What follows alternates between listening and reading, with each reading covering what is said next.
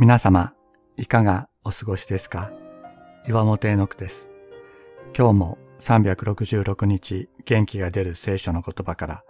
聖書のメッセージをお届けします。5月10日、新しい世界に。1970年代までの発達心理学においては、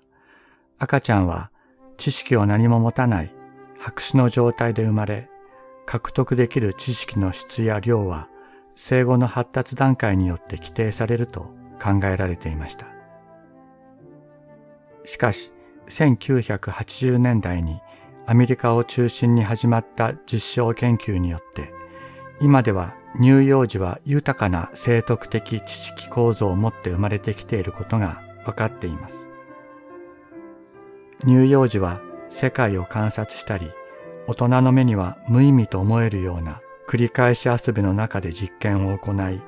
無意識のうちに統計解析を行い、数理モデルによって仮説を立てて実験を繰り返し、それを検証することによって世界についての知識を急速に獲得しているのです。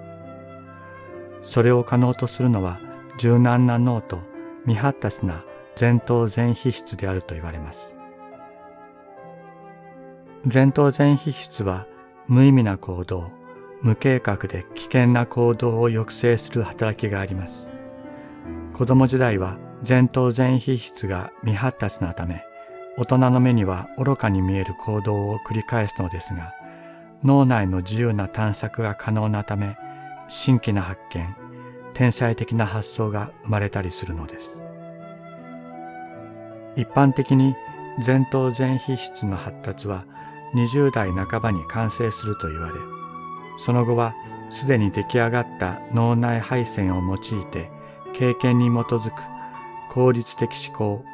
計画的判断などが行えるようになると言われます。一方、思考がパターン化されているため、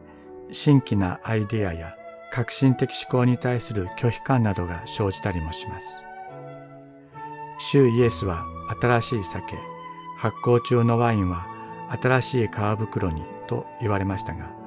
経験に基づくパターン化された思考の中には、新しいキリストの命を入れることはできないということを意味していると理解できるでしょう。しかし一方、主イエスは精霊によって人は新しく生まれるともおっしゃっています。精霊が私たちのパターン化された固い思考空間の中に新たな自由な空間を作ってくださる。今まで思いもしなかった神の技を精霊がしてくださることを期待する思考空間です。私たちはこれまでの経験に縛られた思考から自由にされて精霊が主導する新しい思考の世界に踏み出すことができる。それが私たちの外に広がっていく。精霊が私たちの中に新しい皮袋を作ってくださる。私たちを縛る過去から自由にしてくださるのです。期待したいと思います。その時、私はすべての人に私の霊を注ぐ。あなた方の息子や娘は予言し、老人は夢を見、青年は幻を見る。ヨエル書2章28節